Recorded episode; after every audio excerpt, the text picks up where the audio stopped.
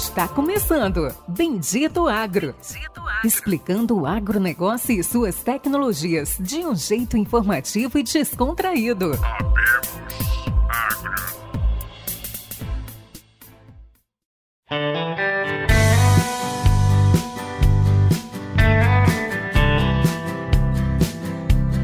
Muito bem-vindos, meu amigo, minha amiga, a mais um episódio do Bendito Agro, o seu podcast de inovação e tecnologia no agronegócio. Hoje, um episódio diferente, um episódio especial, nossa primeira série aí, Master sobre clima. Hoje vamos entrevistar dois climatologistas, meteorologistas. Vocês vão entender o significado dessa palavra. Não é mesmo, meu amigo co-host e cofundador do Bendito Agro, Pericles Briante? Olá todos os nossos amigos, colegas, pessoal que está ouvindo a gente aí dirigindo, indo para a fazenda ou, no meu caso, lavando a louça. Como de, diz minha noiva Amanda, eu que sou o lavador de louça oficial do apartamento. Hoje será um episódio especial. Eu recentemente fiz uma peregrinação pelo estado do Mato Grosso e Rondônia e estava todo mundo perdendo o cabelo por causa de clima alguns com 10, alguns com 5%, alguns com 20% de replantio, tá? Realmente é uma situação bem vamos dizer assim, não está desesperadora, porque todo mundo está com parque maquinário muito forte, muito preparado, mas esse, esse é um episódio que, vamos dizer assim, especial para o momento que a gente está vivendo hoje no Mato Grosso, na Bahia, acho que no Brasil todo. Teremos aí o Felipe e o João Castro. Luciano, você pode nos apresentar nossos convidados?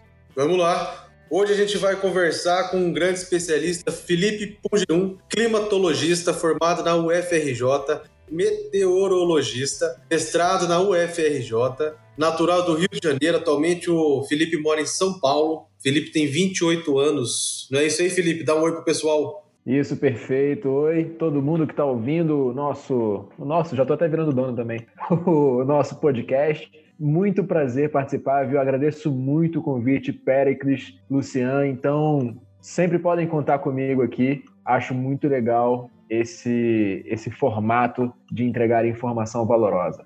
Também vamos ter aí nosso outro convidado, João Castro, 37 anos, meteorologista, mestrado em agrometeorologia e doutorado em agronomia na Universidade Federal de Goiás e o mestrado dele ele fez na Universidade Federal de Pelotas. Tem bons amigos que fizeram lá em Pelotas. E aí, João, dá um oi aí para nossa turma. E aí, pessoal, tudo bom para vocês? Tudo bem? Prazer poder bater esse papo com vocês, levar, levar informação útil para o pessoal que está tá se virando aí no campo, né? Corre aqui, corre ali, vai numa fazenda, vai noutra, o produtor planta um pedaço, planta no outro, então quer saber informação de clima, quer informação, é, é legal poder participar do podcast de vocês, porque eu tenho certeza que a gente vai levar muita informação legal, entretenimento, né, para quem para quem está na nossa batalha do dia a dia e do nosso agro.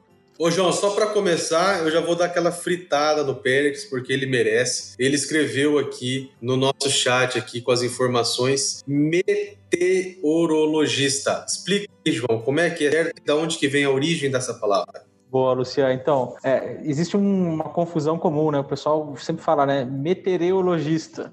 Ah, meteorologia, hoje. Não, vamos lá. A palavra correta é meteorologia, né? O que, que é isso aí? A gente aprende, eu aprendi, Felipe aprendeu, todo mundo que estuda meteorologia aprende lá no início da Primeira faculdade. Primeira aula de meteorologia. Exatamente, Felipe, na primeira aula. Eu ia reprovar, que eu não ia conseguir falar. Vamos lá, por que, que é meteor? Na, meteor remete a meteoro, significa o que vem do céu, vem lá do grego, do latim, aquelas paradas lá de, de linguagem, né? Ah, aprendeu lá não sei aonde, não sei quantos milhões, milhares de anos atrás. Então vem, vem disso aí. A origem da palavra é essa: meteoro, o que vem do céu. Logia, estudo. Então ficou a palavra, né? Meteorologia. A palavra bonita aí, né? E é uma área, né? Uma função extremamente importante para o nosso agro, né, meninos? Porque, né? A gente tem uma fábrica a céu aberto. Então, diretamente, né? Todo dia impactado pela meteorologia aí, pelo clima. A gente vai ter a oportunidade de falar essas definições. É legal levar esse conhecimento diferença entre tempo e clima. Então, isso tudo a gente pode falar hoje aí, Luciano.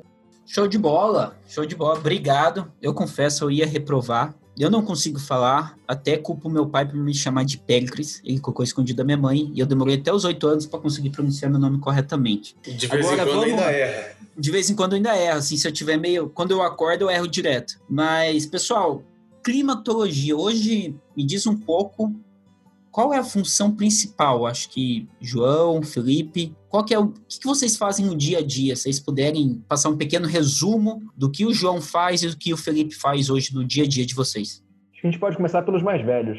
Vamos lá, João. tá de sacanagem, né, Felipe? A hora que falaram nem apresentado no todo mundo, falaram João, 37 anos, eu quase saí da, da, da nossa, da nossa gravação aqui.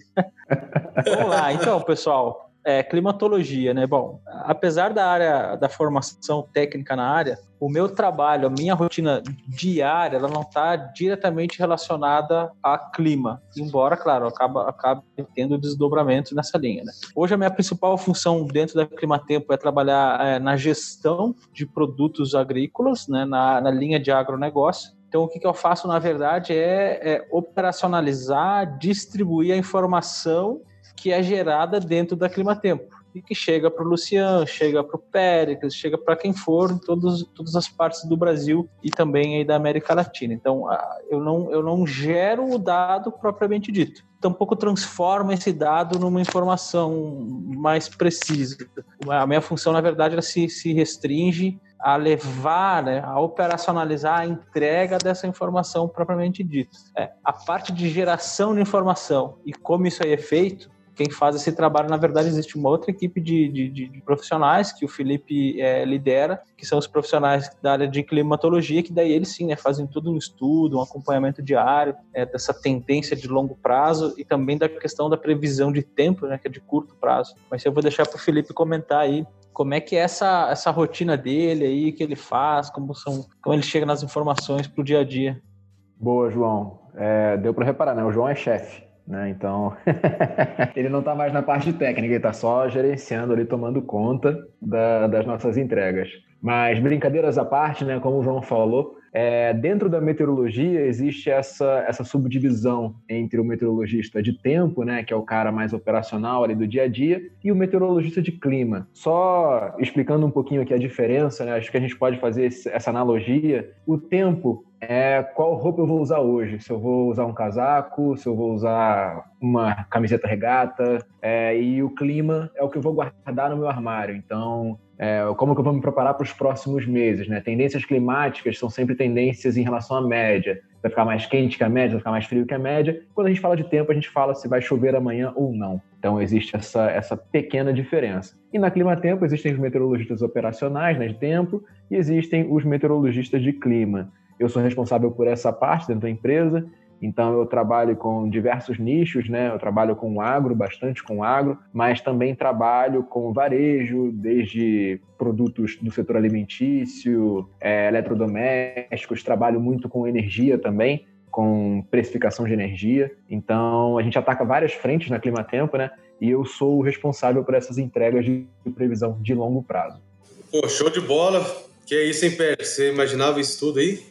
Eu não, eu comecei a pensar aqui, é, já de bate-pronto, vocês fazem algum, algumas entregas também para o mercado financeiro ou não chega a atingir esse público?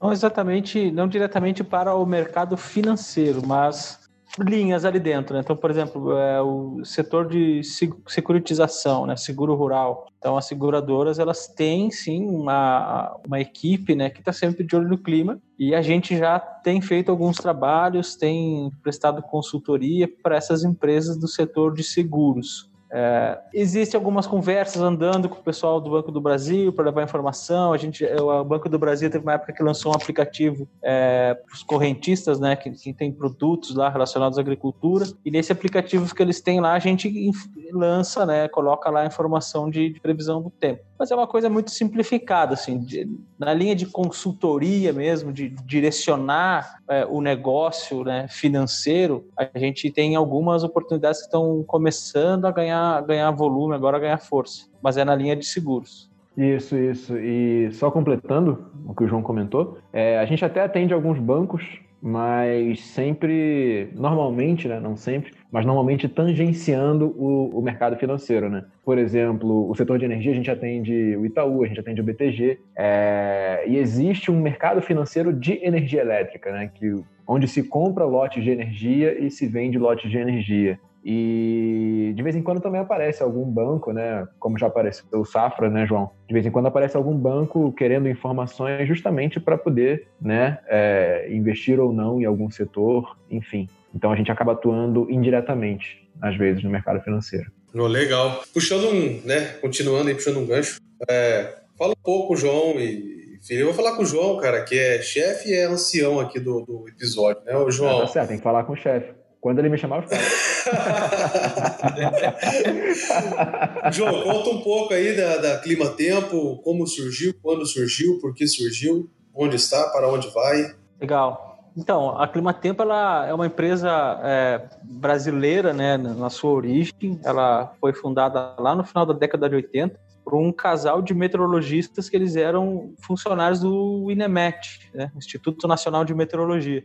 Naquela época, lá, final dos anos 80, eles identificaram que havia uma oportunidade para trabalhar e desenvolver né, meteorologia na, no sentido de prestar informação é, para negócio, para área de negócio mesmo. Não aquela informação é, que vai no jornal, né, vai chover amanhã, vai estar calor. Não, informação que impacta negócios. Então lá eles foram lá e pegaram uma grana emprestada lá. É, a história né, que fala, né? Pegaram 100 mil dólares na época, que dólar era um para um, né? 100 mil dólares, que o fundador, né, o Carlos Magno, ele pegou essa grana com o sogro dele ele arriscou bastante aí, né, pessoal? Pegou essa grana com o sogro dele e foi lá, meteu a cara, é, pediu demissão do emprego, né, que na época era o Instituto Nacional de Meteorologia, abriu a empresa. E aí começou a trabalhar, atendendo inicialmente setores de mídia, mas desde isso aí, lá, lá no início, final dos anos 80, já havia algum, algumas consultorias para o setor de agricultura, que daí foram as primeiras foram para a Nestlé, que era o papel era informar é, episódios de geada em algumas áreas de produção de café. Então a empresa surgiu aí, final dos anos 80, começou a se desenvolver muito rapidamente, foi a primeira empresa privada do Brasil. E aí, recentemente, agora vai completar dois anos, a empresa ela foi adquirida por um grande grupo norueguês de meteorologia. Então, voltando lá para a história, né, é, uma das principais é, academias, assim, né, falando tecnicamente da área de meteorologia, de previsão do tempo, é a escola norueguesa. Existe uma escola muito famosa lá em Bergen, na, na Noruega, e dois dos principais nomes aí em termos de previsão do tempo é, surgiram, são pesquisadores de lá. E aí, tudo bem, né? Dessa empresa lá, muito forte, veio e fez a aquisição da Climatempo. Então, a Climatempo hoje faz parte de um grupo multinacional e a gente está desenvolvendo os serviços nossos aqui do Brasil que já eram é, bons. A gente começou a, a agregar é, mais tecnologia por conta, claro, né, dessa, dessa, empresa que nos adquiriu. Então, trouxe muita coisa nova, produtos novos, dados diferentes. E a gente está melhorando e fazendo um trabalho de expansão, né? A gente já tinha iniciado é, há uns três anos atrás a trabalhar, atuar fortemente na linha de agricultura e inovando na agricultura. Um exemplo disso é o, o radar meteorológico. Então a gente está expandindo, está aumentando o número de radares, está aumentando a atuação para a América do Sul também. Então, para onde vai, né? Que você perguntou. A tendência aí nos próximos cinco anos, na minha visão, é a gente se consolidar fortemente aí no mercado do Paraguai, Argentina e talvez Bolívia também. Talvez até mesmo no Peru já tem algumas possibilidades lá. Também no Chile, na área florestal. Então, a tendência é a gente expandir esse mercado latino-americano inicialmente. Show. É, realmente, como que eu poderia falar, né? O cara largou o emprego, pegou 100 mil dólares com o sogro e começou um novo negócio. Esse aí eu devia ter um podcast com ele. devia ter um podcast só com ele. Ele falava assim, assim, defina coragem. Daí ia falar assim, fundador do Clima Tempo. Por quê? Corria risco de morte, perder a esposa, perder o dinheiro e ficar sem emprego. Mas, assim, realmente muito interessante a história. E o detalhe no meio disso aí, que o sogro dele era milico, né? Era piloto de caça da Força Aérea. então o risco foi dobrado. Você me paga ou cai uma bomba na sua casa. É, o cara tomou um míssil. É, nem fugir ele não ia conseguir. Mas, bom, vamos lá. É muito interessante a parte que vocês estavam falando de energia e, e hoje pensando em energia e agro também, pessoal, qual que é o tamanho, qual que são as participações dos mercados? Hoje, o principal mercado da Clima Tempo é o agro ou ele é ele é o mercado que mais cresce. Como que vem, é, como que vem sendo o foco de vocês em cada mercado? Acho que antes de começar uma parte técnica mais focada no agronegócio, que é o que a gente busca, explica para a gente como é que está dividida a Clima Tempo, como é que ela vem focando no agro, ou, ou é uma parte pequena da Clima Tempo? Legal. Então, assim, a, o foco da Clima Tempo no agro, ele começou em 2017. Então, em 2017 foi lançado um produto, uma plataforma para consultoria específico para o mercado agrícola.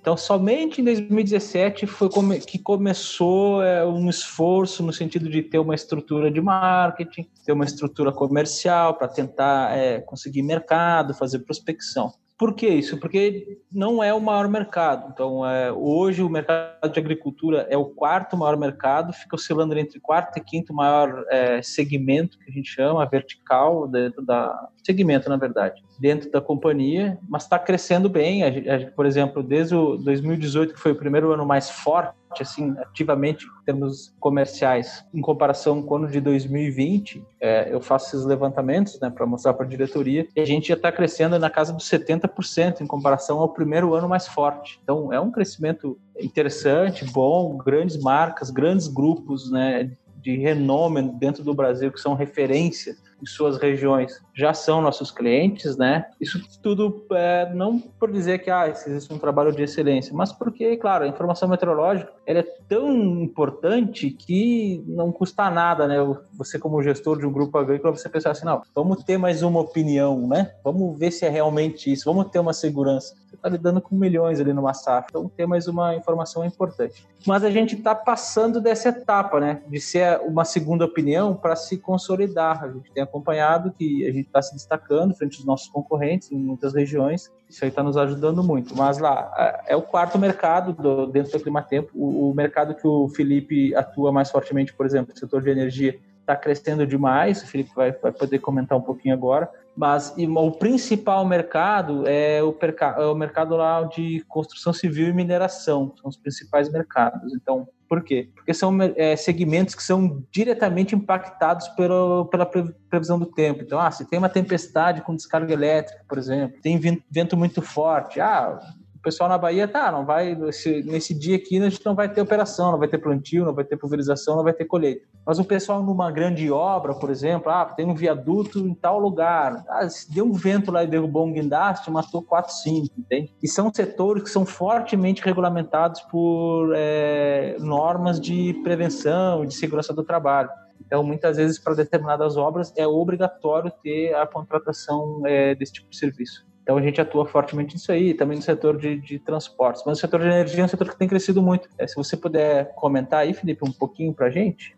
Claro, claro. Só é, é, finalizando, né, setor de transportes também tem o setor de, de aviação civil, tem a, a, parte de ferrovias, que a, que a empresa cresceu muito também nos últimos anos, e tem o transporte rodoviário, né? A gente também presta consultoria para algumas, algumas gestoras de, de vias brasileiras. E só já fazendo o um elogio aqui ao meu colega e amigo João Castro, quando ele falou que, que a empresa começou a crescer bastante no agro desde 2018, é uma mera coincidência, tá? Foi o mesmo período que o João começou a atuar liderando esse setor aqui dentro da empresa, tá? Então. Aí o cara tá querendo aumento, hein? Pô, não, teu aumento não passa por mim, cara.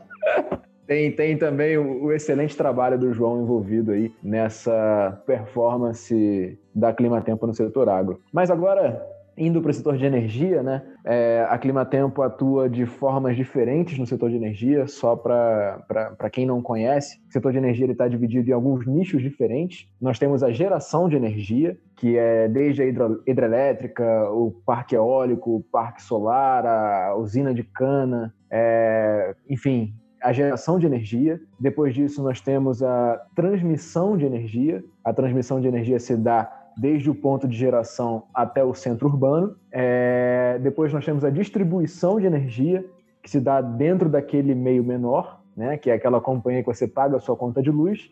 E, por fim, existe a comercialização de energia, que são as comercializadoras, que atuam com a flutuação dos preços de energia. É, hoje no Brasil, explicando de uma forma bem, bem resumida, se chover muito, o preço da energia cai. porque nós temos mais, entre aspas, matéria-prima para produzir essa energia. Se chove pouco, o preço sobe e nós temos menos energia né, uma capacidade de produzir menos energia para suprir essa demanda. Então o preço sobe. E as comercializadoras atuam, que é o principal mercado que a Climatempo atende hoje, é, elas atuam justamente nessa flutuação de preços. Elas querem comprar quando está barato e vender quando está caro, né? Especular em cima dessa variação. Ô Felipe, e aí? A energia do brasileiro esse ano vai cair ou vai aumentar? esse ano ela aumentou, mas assim, nós estamos em um ano, nós passamos por um ano atípico, né, de pandemia, em que a demanda de energia ela foi menor do que em anos anteriores. Então, por isso, por exemplo, nós não tivemos bandeira vermelha durante o período seco, né? Que é comum é, termos uma bandeira vermelha no período de, de, menor chuvas, ainda mais nessa transição do período. A gente tem assim, né? Período seco chove menos, mas a demanda também é menor, porque o nosso período seco aqui no Brasil ele coincide no centro-sul do país com um período que é com temperaturas mais amenas. E o período úmido, ele tem temperaturas mais altas, ele tem uma maior demanda mas ele também tem mais, mais água para suprir. Então, geralmente, o preço da energia explode, né? ele fica muito caro quando nós temos um período úmido com pouca chuva e muito calor. É... Nós temos aqui no, no Brasil, né, nessa primavera, um pico de calor no Sudeste, que é onde mais demanda energia. E esse ano, apesar de ter feito bastante calor, e vocês sabem que fez bastante calor, nós tivemos onda de calor aí dando 40 graus em vários municípios do Brasil. Apesar disso, por causa da queda de demanda da pandemia, né, na desaceleração industrial, o preço da energia não subiu tanto quanto em anos anteriores. Pô, que interessante.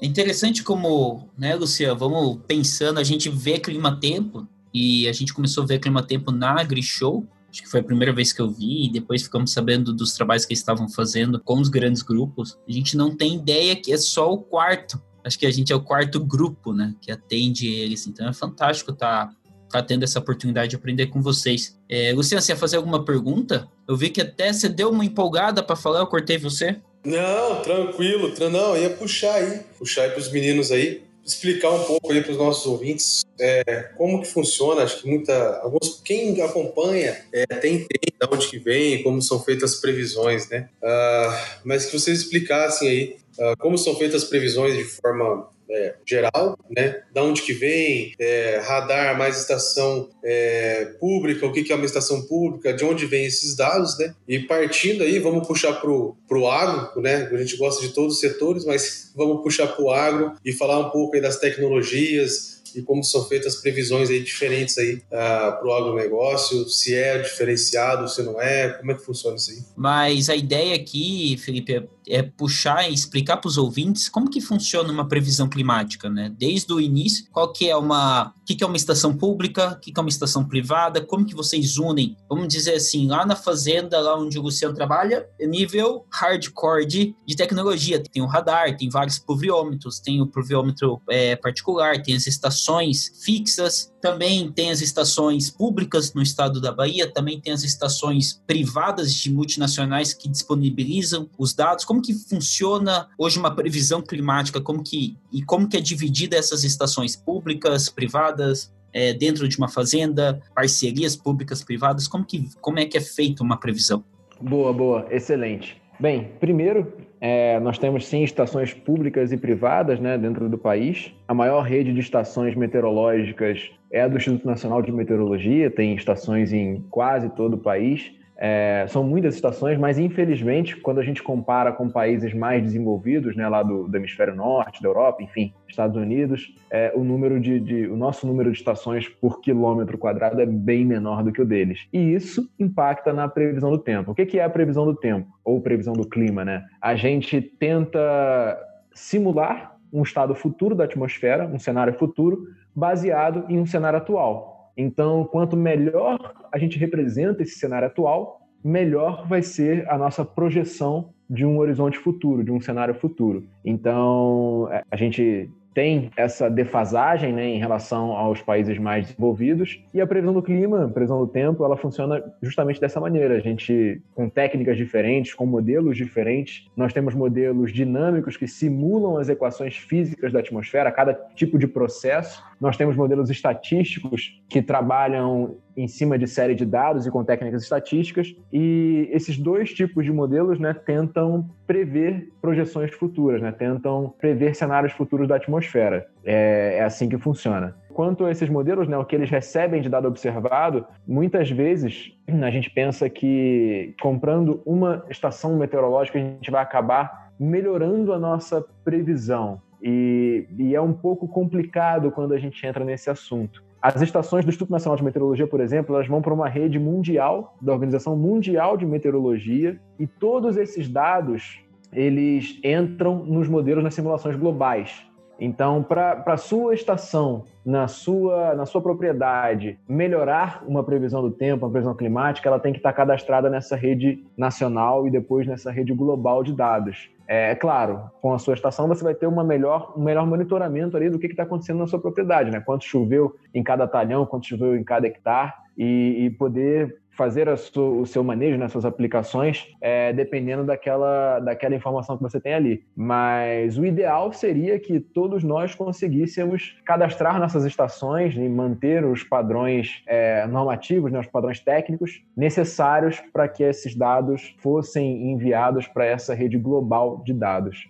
Perfeito. Interessante como que é que funciona toda. E hoje existe um afinamento da, da informação dentro da fazenda, vamos dizer assim, como que existe algum tipo de trabalho, por exemplo, eu tenho algo global, eu vou aperfeiçoando por estado, eu tenho acesso às informações, aí eu tenho um afinamento da informação de acordo com o que existe dentro da fazenda? É assim que funciona? Vamos ser Isso, isso. Eu acho que essa eu posso começar respondendo e o João termina, eu vou tocar ele faz o gol.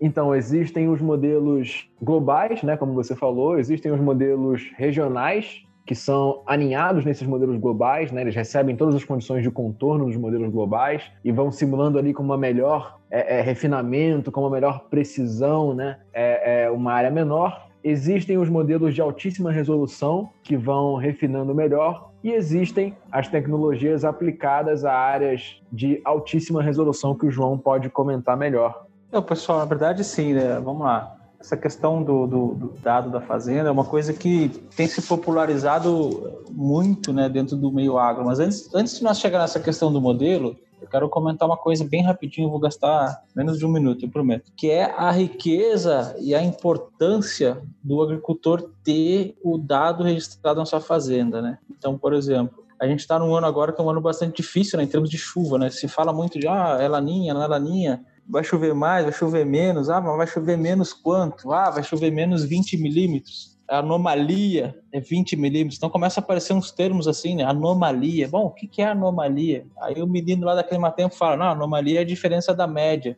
Aí a gente cai na pergunta, tá, mas o que é a média? Aí o produtor, não, você tem a média da sua fazenda? Quanto que chove de média em novembro? Ah, eu não sei, eu tenho um pluviômetro aqui de, de copinho que às vezes eu anoto, às vezes eu esqueço de anotar e está anotado num papel qualquer aí, está lá no escritório, eu não, eu não, tenho tabulado. A gente sabe que muitos fazem o trabalho direitinho, né? Tem até no calendário, tá pendurado na parede lá. Tem uns amigos lá no sul que choveu, eles vão lá, medem no pluviômetro, corre na parede, no calendário, na folhinha, assim, ó, e marca o dia que choveu e quanto foi. Isso aí acontece, mas é meio que na mão, assim, né? Então, a estação meteorológica, ela começa a já entrar nesse primeiro ponto. Você ter o dado da sua fazenda, medido para sua fazenda, aquela condição real da sua região. Então, quando o Felipe, lá, especialista em clima, ele vai lá e fala, olha, a tendência esse ano é chover 30 milímetros a menos, é uma anomalia negativa. Se você tem a estação meteorológica, você já está ganhando porque você vai lá e claro, né, se você já tem um, um período de, de dados, né, 5, 6, 7 anos, você vai lá e olha, olha,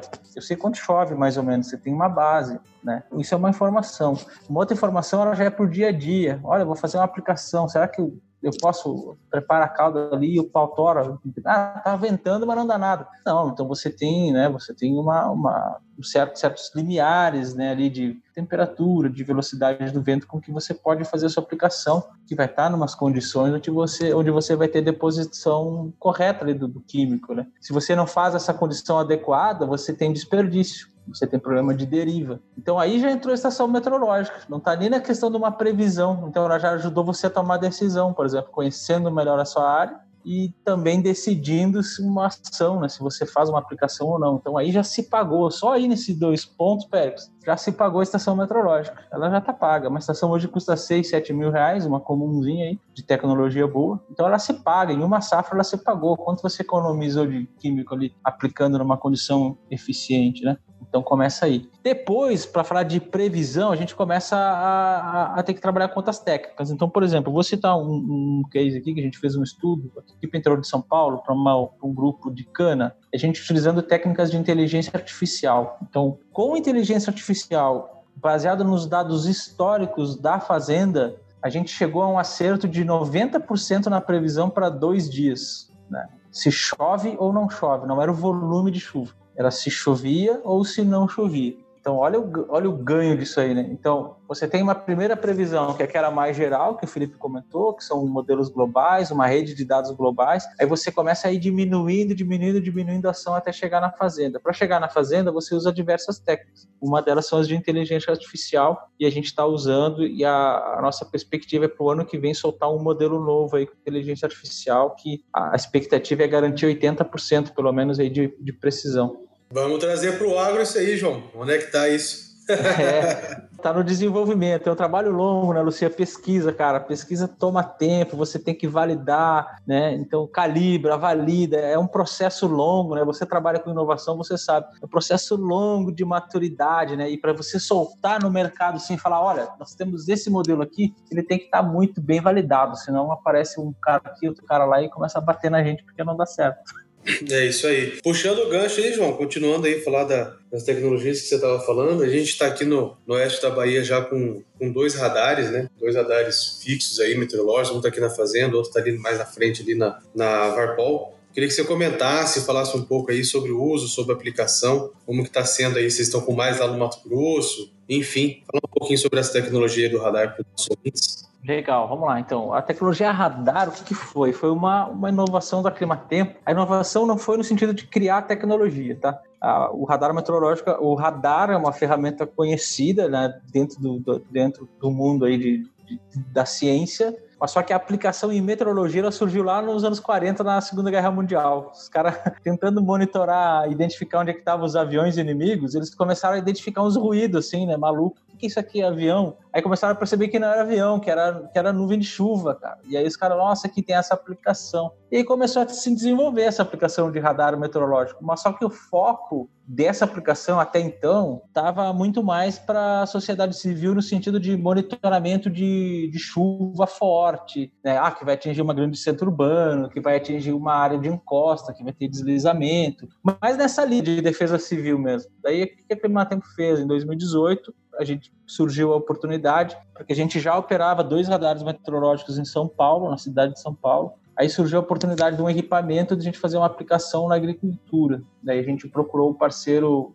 inicial, né, que topasse essa ideia, né, nessa linha de ser um projeto, de ser uma inovação. E daí a gente fechou o primeiro radar meteorológico para agricultura que está instalado lá na fazenda Tucunaré, em Sapezal, que é da Agrícola Mage. Então, né, a MAGE, né? Então tá lá na MAGE um, primeiro radar, foi lá para Sapezal. E aí logo em seguida, no, no, ano seguinte, a gente instalou o segundo radar, que foi aí para lá para Roda Velha, né, que tá ali na fazenda Warpol. Foi o segundo radar, primeiro da Bahia, então nós tocamos dois anos com esses dois. E sim, né, o, o radar, ele, claro, né, é um processo de inovação, você tem período de calibração, tá, mas ele permite você enxergar, ele não faz a previsão de quando vai chover mas uma vez que essa chuva ela já existe, ela está no horizonte, ela está se deslocando para sua área, a gente já está medindo quanto que está sendo aquela chuva. Depois que a chuva passa, você tem isso quantificado com uma resolução de 100 por 100 metros média.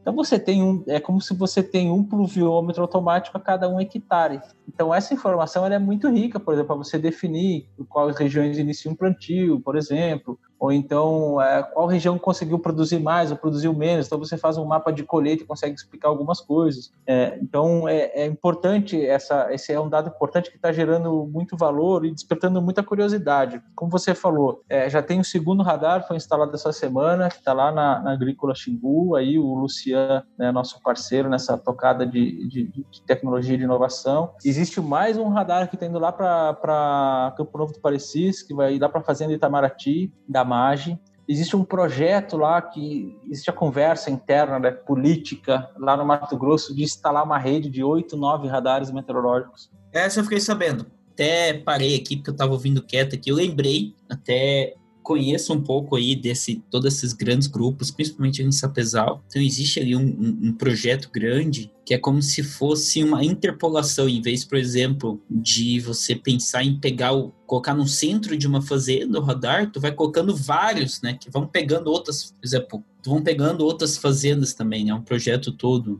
toda uma ligação. Eu, eu, participei de uma vez de uma conversa onde eles falaram desse projeto. Isso. Mas pode continuar, João. Só interrompi porque é, depois, depois que você terminar, você já puxou outra conversa, não vou voltar nesse assunto. Não, mas é isso aí, Pérez. Então a ideia é justamente essa, é formar uma rede, né? Então você tem, claro, né, Mato Grosso, Bahia, você tem, são, são estados que tem, existe uma produção agrícola em larga escala. Então, quando a sociedade ali a, a, a, se organiza, né, no caso, associações de produtores, né, entidades de classe, que se organizam, então eles conseguem ter força para pleitear esses projetos grandes. E um caso desses aí é esse projeto, né? São nove radares que tá, a gente desenhou, a gente posicionou mais ou menos onde seriam posicionados esses radares. Isso aí está avançando. Claro que é um, é um, projeto muito grande que vai levar alguns anos ainda para para avançar e para sair do papel, né? Mas é, o radar ele, ele, é um passo grande. A gente lançou uma tecnologia nova é, que até eu vou disponibilizar também lá para a Agrícola Xingu fazer o teste, está liberado por enquanto só lá para Mage. Que é o quê? É, aí a gente vai voltar lá para a estação, né? Então, que é o quê? O nosso sistema de alerta, por exemplo, o meteorologista, o Felipe, ele já trabalhou na meteorologia operacional, né? Que é o, assim como nas fazendas tem os centros, tem os COAs, né? Os Centros de Operações Agrícolas, a gente tem o nosso centro de operações também, que fica lá em São Paulo. Então, lá em São Paulo, o meteorologista, ele tem sistemas que ele está enxergando tudo. Ele está enxergando o radar, mostrando a, a tempestade, ele está vendo o satélite, mostrando a tempestade, ele está olhando o dado das estações. Olha, essa tempestade que ela está se deslocando para Sapezal, mas ela já passou na fazenda tal, lá do cliente, já choveu 100 milímetros Então, olha aí, já, aí já entrou essa informação, ela já entra dentro de todo um sistema que é para poder emitir um alerta lá para o Péricles. Ó, oh, Péricles, daqui a meia hora tá chegando uma tempestade aí, porque a gente já viu pelo radar, já viu pelo satélite, já viu pela estação lá do teu vizinho que choveu 100 milímetros que está se deslocando para tua área. Então, entrou aí já, já a estação. muito alerta vendo esses radares aí, tanto o Sapezal quanto o Arpol. É isso aí. Então, isso tudo acaba, acaba se conectando. Né? E aí a gente está soltando uma, uma, uma, tecnologia nova, que é fruto de uma parceria nossa com o Instituto Nacional de Pesquisas Espaciais, um dos pesquisadores lá, que é o que a gente chama de. é uma ferramenta do que a gente chama de Nowcast. Tá? Dentro da meteorologia, essa palavra bonita assim, Nowcast, ela está se referindo à previsão de curtíssimo prazo. Então, por exemplo, é, o Luciano tá lá na fazenda dele e aí lá na Warpol formou tempestade, tá descendo, né? Aquele bichão lá tá descendo, tá indo lá para lá para tabuleiro 1, enfim, lá para alguma área lá da Agrícola Xingu. O sistema de radar acoplado com o sistema de satélite, o que ele faz? Ele coloca uma inteligência artificial que ele enxerga o que está acontecendo agora e o sistema ele projeta para frente. Então a gente já, a gente vai conseguir mostrar, olha, na próxima hora essa tempestade, essa chuva que está aqui na Warpol, na próxima hora ela vai se deslocar x quilômetros e vai chegar lá no, no Nucian, lá na Xingu, com tal taxa de chuva. Então veja só, né?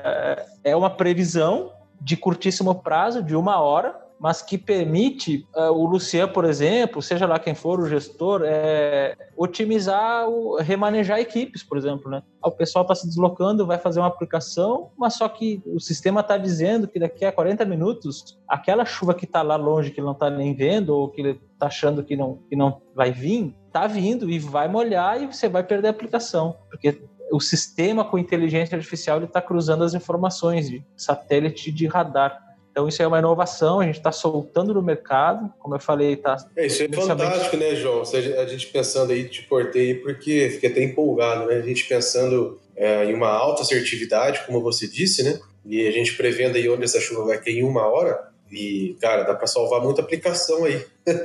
muita aplicação se perde aí, a gente tem que fazer reentrada, é, tem um custo maior do que o planejado aí com alguns produtos, por conta de que cai a chuva aí logo ali 30, 40 minutos após a aplicação, né? Então a gente pensando em alta serviço com uma hora, o monitoramento bem feito, o pessoal acompanhando isso, é, dando start-stop aí para lavoura, né, cara? Com certeza. É, ainda tem outros tipos de, de monitoramento que a gente consegue fazer com radar, né? A gente consegue ver, por exemplo, incidência de granizo. Se a nuvem tem potencial para granizo, é, e a gente sabe que culturas mais sensíveis, né? Dar uma chuva de granizo já era. É, a gente consegue ver também potencial para a formação de tornados. A gente sabe que aqui no Brasil a gente tem tornados no sul do país e a gente consegue ver se aquela célula convectiva, né, se aquela nuvem tem um potencial destrutivo para acabar com o produto de alguém, né? Aí, Lúcia, é isso aí, Lúcia. Como eu falei, né? A gente lançou isso há pouco tempo. É isso, já estou te avisando aqui de primeira mão, né? Você vai ser um dos, uma das pessoas que vão testar. E isso tem tudo a ver com um movimento muito legal que está acontecendo. Eu tenho percebido isso aí já desde o ano passado. Aqui em São Paulo é muito forte, né? O pessoal de usina montar os centros operacionais, né? É que eles chamam de, de CIA. E eu tenho percebido que a gente sai para Mato Grosso, sai para Bahia, a gente começa a perceber que nos grupos é, de, de, grandes culturas de grãos, assim, vamos pensar em soja, milho ou fibra, no algodão, o pessoal está começando também a investir numa estrutura é, nessa linha, né?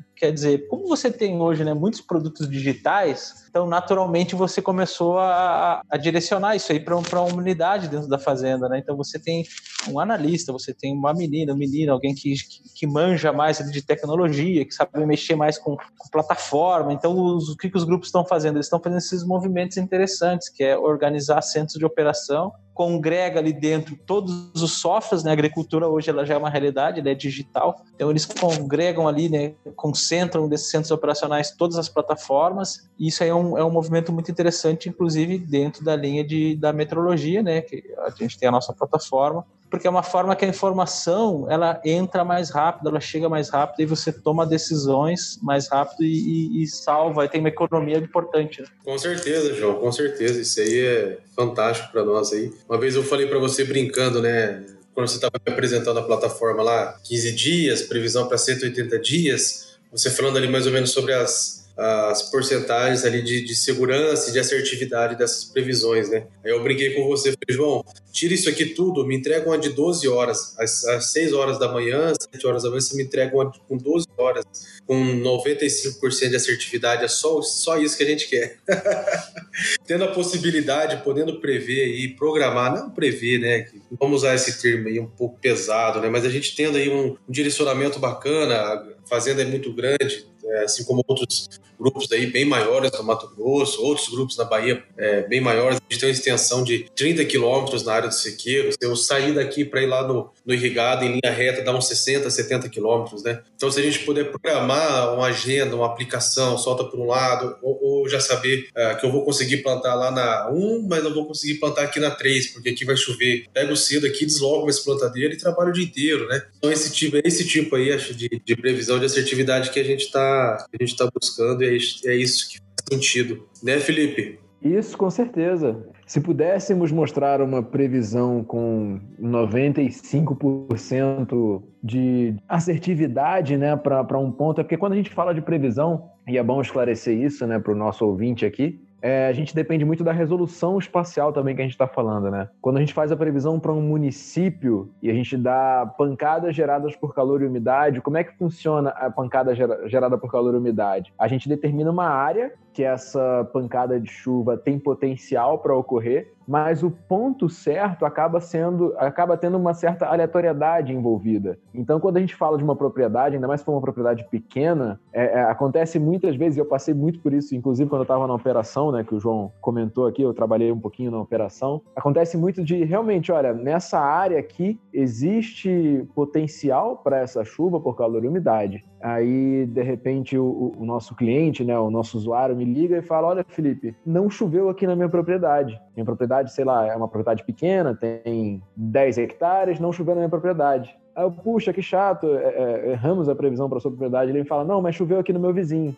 Então a gente acaba, às vezes, sofrendo com isso, né? A gente elege uma área que tem potencial para essa chuva gerada por calor e umidade, que é uma chuva de altíssima resolução, né, de, de, processos físicos muito pequenos, muito refinados, e que acontece com uma certa aleatoriedade dentro de uma área elencada para esse potencial. Diferente, por exemplo, de uma chuva de uma frente fria. Uma chuva de frente fria, ela acontece numa escala que a gente chama na meteorologia né, de escala sinótica, que é uma escala quase global, é uma escala continental. Então, o avanço dela é muito mais simples de, de prever e ela ocupa uma área espacial tão grande que já não acontece, por exemplo, esses problemas, né? De choveu no meu vizinho, não choveu na minha propriedade. Ô, Felipe, e... então, peraí, ó. Vou, vou ter que te cortar agora, vou te colocar na. Não, vai lá, vai lá. Então você está dizendo que fazenda grande você não erra, então.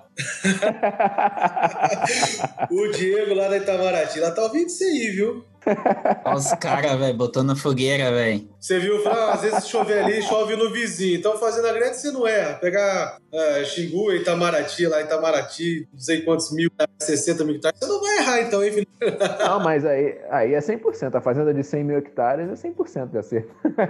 Ô, louco, quanto maior a fazenda, maior o acerto. Não, gente, daí... Ô, ô, ô Félix, joga ele mais da fogueira agora. Vamos falar aí da safra 2021. Vamos falar, pessoal. Então, assim, ó, vocês estão falando que vocês sabem, mas eu acabei de voltar, né? Fiz a peregrinação, comecei em Vilhena, passei por Sapezal, e o pessoal sabe, eu trabalho na Corteva, que é um grupo que atende vários, e estava tendo um problema de semente de soja que não estava tendo semente de soja para replantio. E assim, como que você diz aí, pessoal? Por que que... E assim, tem produtores que deram 20% de replantio. E eu acho que até tem clientes de vocês. Como que hoje como que vocês não, como que, vamos dizer assim, para vocês, em quanto tempo vocês conseguem, vou mudar a frase, o cliente que tem o clima tempo, né? O cliente que tem o clima tempo, ele tem uma informação melhor do que a, vamos dizer assim para vocês, do que um cara que não tem? Por exemplo, o cara que tá lá com clima tempo, que tá com radar, a chance dele de replantio é menor? Vamos falar do plantio, porque hoje o plantio é, vamos dizer assim, 50% do, do lucro do que vai vir no 50% da, vamos lá, 70% do que vai colher vai ser de um plantio bem feito na hora exata. Então vocês conseguem aí me passar o que como que hoje vocês ajudaram o cliente de vocês com a previsão de vocês a não não ter problema de replantio ou plantar na hora, da, na, na hora correta, ou esperar, ou antecipar? Como é que é feito?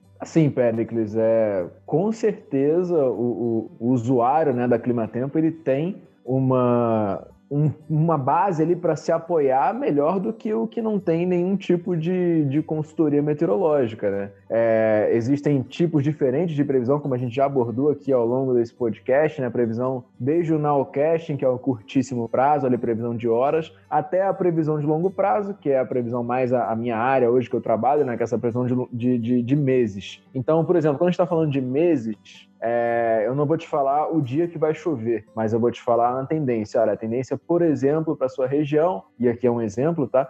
É, por exemplo, a sua região a tendência de chuva abaixo da média, ou a tendência de chuva bem abaixo da média. Olha, ou oh, pera, que o cenário é preocupante aqui, e o cenário realmente é bem preocupante, como por exemplo é o cenário para o Rio Grande do Sul nesse mês de novembro. Já dando uma palhinha aí da previsão, que eu sei que vocês vão perguntar daqui a pouco. Mas para o Sul, a previsão, para, para o Rio Grande do Sul, para o estado do Rio Grande do Sul, a previsão é preocupante. É, a gente sabe que durante, durante o ano passado, né, nessa época do ano, de novembro até, até março, é, choveu pouquíssimo e a previsão não está muito diferente esse ano. A previsão de poucas chuvas novamente. E esse ano ainda tem o agravante da laninha. A laninha ela desfavorece a chuva lá no, no sul do país. Ela tem uma, uma contribuição negativa para a chuva no sul do país. Então, assim, quando a gente fala da previsão de longo prazo, né? Até não me alongando muito na resposta, é, a gente tem uma tendência ali de, de 6 a 12 meses que a gente consegue passar é claro que essa, essa precisão ela vai diminuindo conforme a gente avança no tempo, por todo aquele esquema que eu falei para vocês anteriormente de como que a gente faz, né? a gente pega um cenário A da atmosfera e tenta simular um cenário B. Então, quanto mais longe esse cenário B está do cenário inicial A, menor é a precisão, né? Essa precisão vai diminuindo com o passar do tempo. Então, quando a gente fala de previsão de longo prazo, a maior assertividade está ali no horizonte de três meses, né? Então, ali a nossa assertividade está nas tendências em torno de 80%. Quando a gente fala de médio prazo, que é ali 30, 45 dias, a nossa maior assertividade está no horizonte de 15 dias, de 20 dias. E quando a gente fala de curto prazo, que é ali até uns 15 dias, a nossa, que aí já é uma previsão mais detalhada, né, que já é, por exemplo, vai chover no fim da tarde, no dia tal, já é uma precisão maior num cenário de cinco dias. Então, tudo depende da resolução que a gente está comentando. Se a gente está falando em hora da chuva, se a gente está falando de chuva sim ou não, se a gente está falando, se a gente está entrando no mérito de volumes de chuva, se a gente está entrando no mérito de um município ou de uma área menor que um município, de uma propriedade, de repente. Então, toda, todas essas variáveis mudam a nossa nosso padrão de assertividade ou não. Acredito que eu tenha respondido a sua pergunta. Desculpa se eu me alonguei aqui.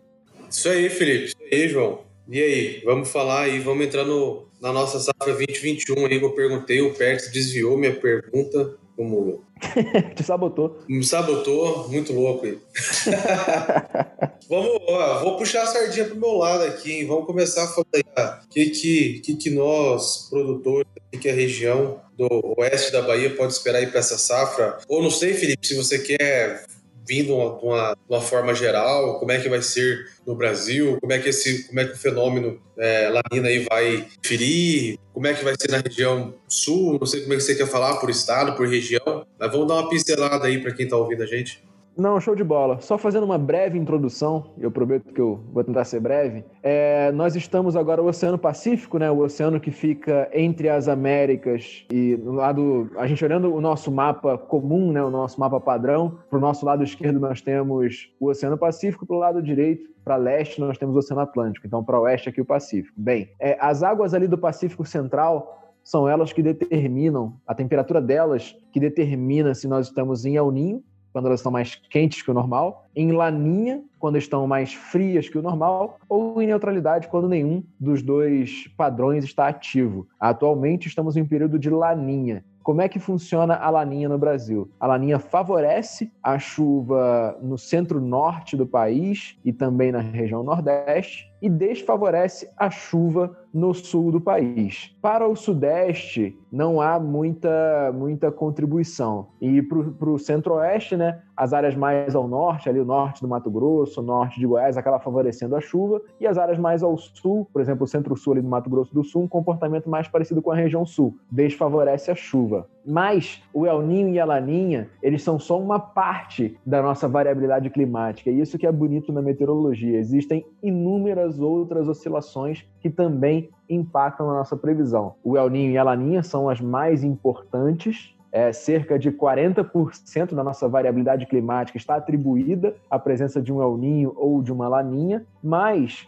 existem outras fatias menores desse bolo que representam juntas 60% das nossas forçantes. Então, por exemplo, não é necessariamente em um ano de laninha que teremos chuva abaixo da média no sul ou chuva acima da média no norte do país. A gente sabe que existem, inclusive, anos de Laninha que o comportamento observado não foi esse, e anos de El Ninho que o comportamento observado também não foi o típico de El Ninho. Mas aqui, acelerando e não me estendendo muito nessa resposta, né? O que, que nos espera para essa safra agora que nós estamos vivendo, safra 2021? Bem, começando pelo Mato Piba, né? Falando um pouquinho do oeste da Bahia e, e, e também ali do, dos outros, das outras áreas do Mato Piba. Bem, é, estamos nesse novembro, né? Com uma Zacas, que é uma zona de convergência do Atlântico Sul, que traz bastante chuva, que provoca um corredor de umidade, provoca as famosas invernadas no nosso no, no, meio do nosso período úmido, né, que são dias consecutivos de céu nublado, chuva intermitente, né, chuva que, que não cai com uma alta taxa horária de precipitação, mas que no fim do dia ali acumula grandes volumes de chuva. Já estamos com as primeiras acas do, do período úmido estabelecida. Há previsão para que esse sistema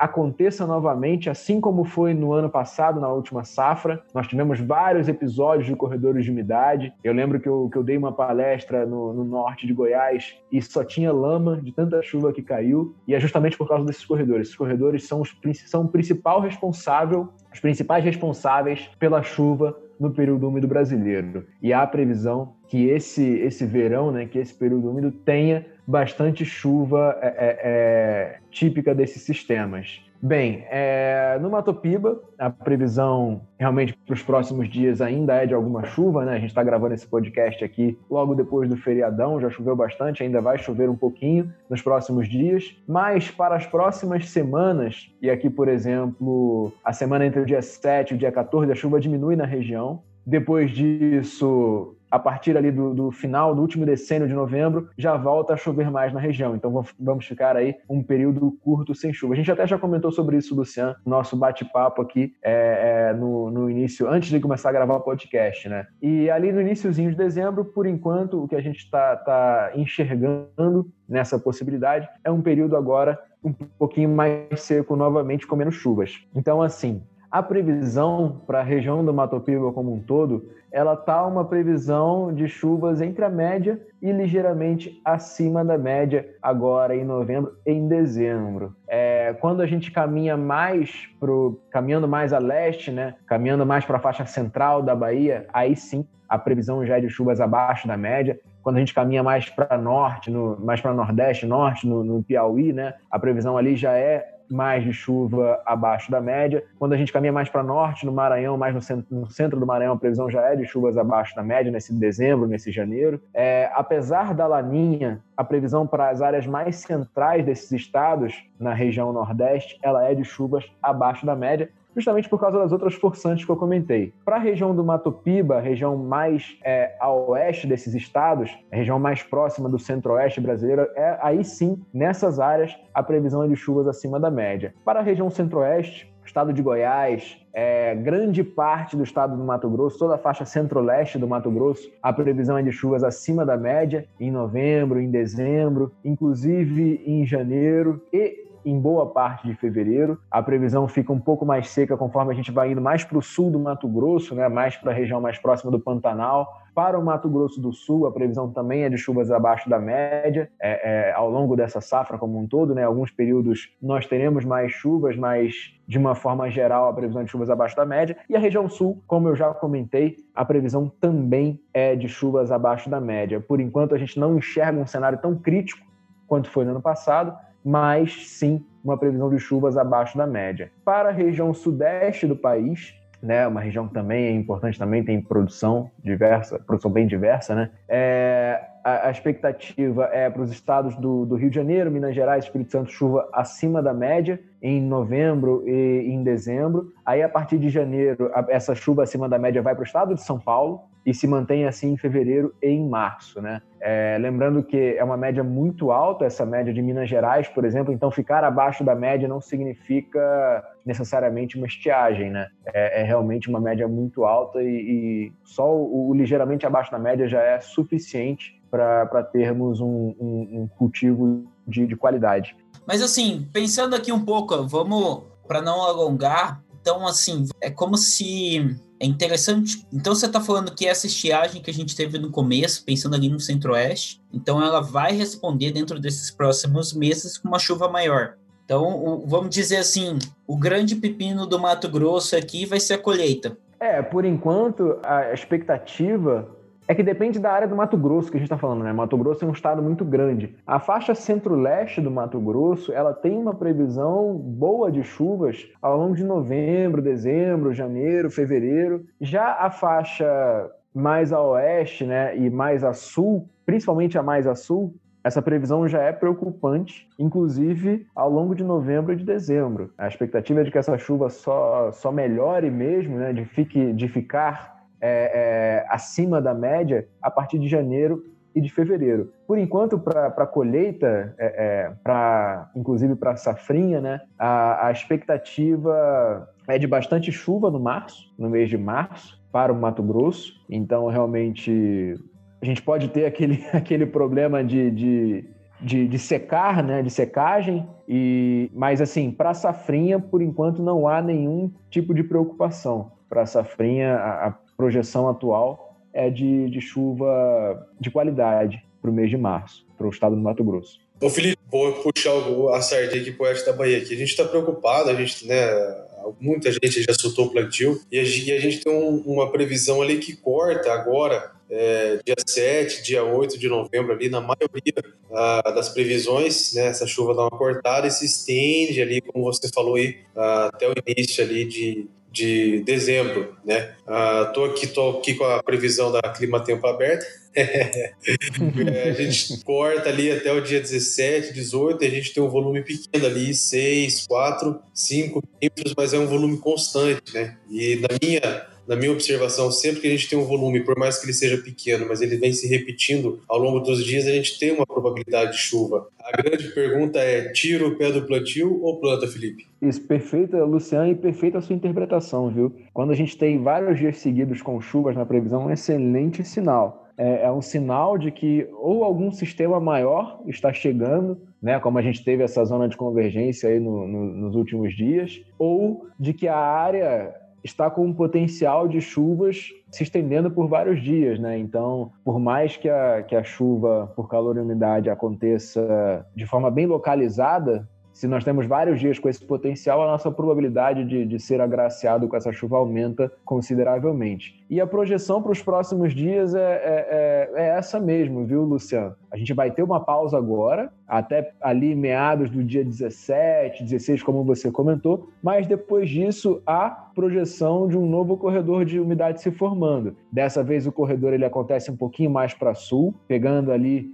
o norte de Goiás, o estado de Minas Gerais, né, na, na, faixa mais densa desse corredor, mas sobra sim, numa rebarba de chuvas, né, é, com o deslocamento desse sistema, sobra chuva sim para o oeste da Bahia, viu? Então, é, a minha o meu, o meu conselho é planta sim, porque depois desse período mais seco vem chuva novamente. É, show de bola. Então, hoje, vamos lá, né? Então, basicamente está todo mundo com o pé no acelerador para terminar o plantio, mas vamos pensar o, o, que eu vivo hoje também, que provavelmente também preocupa muito dos produtores e principalmente pelo valor que está hoje, é o milho. Vocês conseguem é, passar algum tipo de previsão de como que vai ser o plantio do milho, se você se a janela do milho ela vai continuar a mesma. É, e por que, que eu digo isso? Porque produtores, né, com preço que está o milho, 43, 45 no futuro, o que é, é um recorde para o Mato Grosso, você vender 45 reais no futuro, eles fecharam uma grande safra, entendeu? Então, assim, houve um aumento muito grande da safrinha. E vocês conseguem falar se vai ter uma antecipação da janela, se a janela de plantio, as chuvas que faltaram no começo, ela vai alongar lá no final? Existe alguma tendência? É, então, a, essa, a, a, a, expectativa para esse ano ela é parecida com o que foi ano passado, né? Se a gente voltar aqui um pouquinho no tempo, na última safra, a gente teve um atraso de chuvas no início da safra, né, da, da, da soja, né? E quando a gente foi para a safrinha, a gente teve desde o período ao longo da safra, a colheita e o plantio da safra, a gente teve bastante chuva. E a projeção esse ano está bem parecida com a do ano passado, viu? É uma expectativa, na verdade, um diagnóstico, né? Um diagnóstico de atraso de chuvas no, no início do, do nosso plantio, mas depois disso, formação de vários corredores de umidade, inclusive a Laninha está aí só para colaborar com essas chuvas nessas áreas do país. Então, por enquanto, a expectativa para a safrinha é muito boa no, no, no que tange a chuvas. É fantástico. Eu vim aqui dar notícia boa, Péricles. É só Poxa. notícia boa, pessoal. Porque assim, parece brincadeira. E isso até ontem, né? Ontem tava com minha família e todo mundo veio perguntar para mim sobre milho Péricles. É, vamos, é, todo mundo, cara. Porque assim, agora. Agora eu... você passa o contato do Felipe agora. Fala, liga pro Felipe, cara. Pergunta pra. Ele vai falar assim: ó, essa ligação está sendo gravada. Ao final dessa conversa, a cada 60, a cada 30 minutos será cobrado. Então, assim, você, se para confirmar essa ligação responda assim. Mas é incrível, porque assim, não é o soja que preocupa. Pelo menos não ali onde eu estava conversando com o pessoal, porque o parque, o maquinário, ele é muito eficiente. Existe ali o medo da colheita. Esse é um, é um medo grande que se tem, né? Então deve estar tá se pedindo colheitadeira de tudo. Não tem colheitadeira para comprar no mercado, então isso é um fato. Mas também se tem muito medo do milho porque o milho foi fechado futuro. Então, assim, não tem milho fechado futuro para essa próxima safra, menos de 45, entendeu? Mas, pessoal, quero agradecer vocês. Muito obrigado pelas informações. É fantástico poder estar tá ouvindo, poder entender. Acredito que os nossos ouvintes vão ter aí, um, putz, cara, uma aula. É, eu vou ouvir novamente esse episódio e agradeço a todos vocês. E também os nossos ouvintes, essa aula também, vocês acreditam que outros tenham que ouvir, compartilhem, compartilhem no LinkedIn, compartilhem no Instagram, compartilhem no Facebook, na, na cozinha da sua casa com seus parentes. Mas nos ajude aí a chegar ao máximo de ouvintes possível, levar esse conhecimento, a gente trabalha muito. É 10h47, lá na Bahia, em São Paulo, e tá todo mundo aqui gravando para que vocês tenham o melhor conteúdo possível. Ô João, e fala aí para quem quer conhecer mais, achar Clima Tempo, Agroclima Pro, como é que faz? Ah, legal, Luciano. Para achar clima tempo, basta, basta procurar lá, coloca lá, abre, o- abre o Google, né? Vamos fazer uma propaganda pro Google aqui, que eles estão com pouca grana. abre o Google lá e procura Agroclima Pro, Clima Tempo. Primeiro link que aparecer lá, você entra. Ou então vai no site da Clima Tempo lá, www.climatempo.com.br. Lá você vai, você vai procurar por produtos tem um linkzinho bem na- no menuzinho na parte superior da página. Aí você vai encontrar lá Agroclima, daí lá você já vai ter uma página com informações, o que que é o produto, como faz para entrar em contato conosco, para ter informação. Só uma última informaçãozinha que tem a ver com o que o Pérez tinha perguntado, né? qual a vantagem né, que os, que os nossos clientes tiveram. É, eu e o Felipe, a gente vinha falando do atraso das chuvas desde abril, gente. Então, desde abril, quem é cliente já sabe que ia ter atraso, ia ter problema para plantar, e se eles já sabiam que ia ter atraso, que ia ter irregularidade de chuva, eles já iam saber que ia- ter replantio. E se ia ter replantio, ia faltar semente. Então, tudo isso aí já estava, já poderia estar dentro do, do cronograma, dentro- do planejamento, porque a informação ela já existia. Show. Fantástico aí, ó. Acabou de fechar um monte de cliente.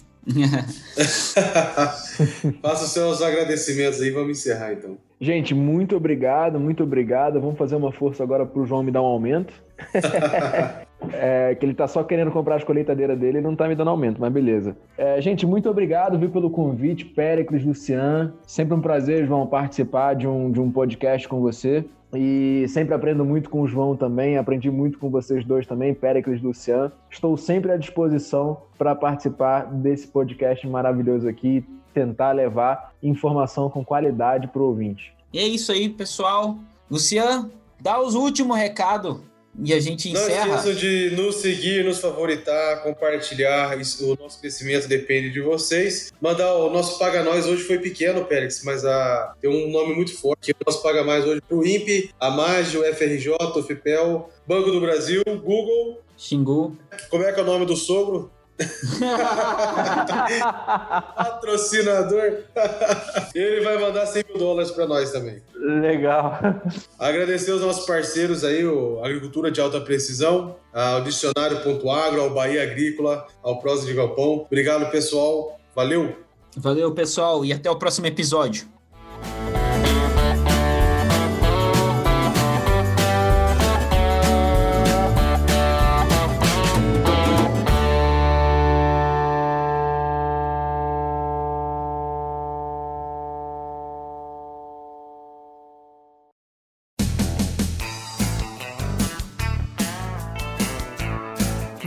Ouviu Bendito Agro. Acompanhe o nosso programa nos principais aplicativos de podcasts e fique por dentro das tecnologias envolvendo o agronegócio.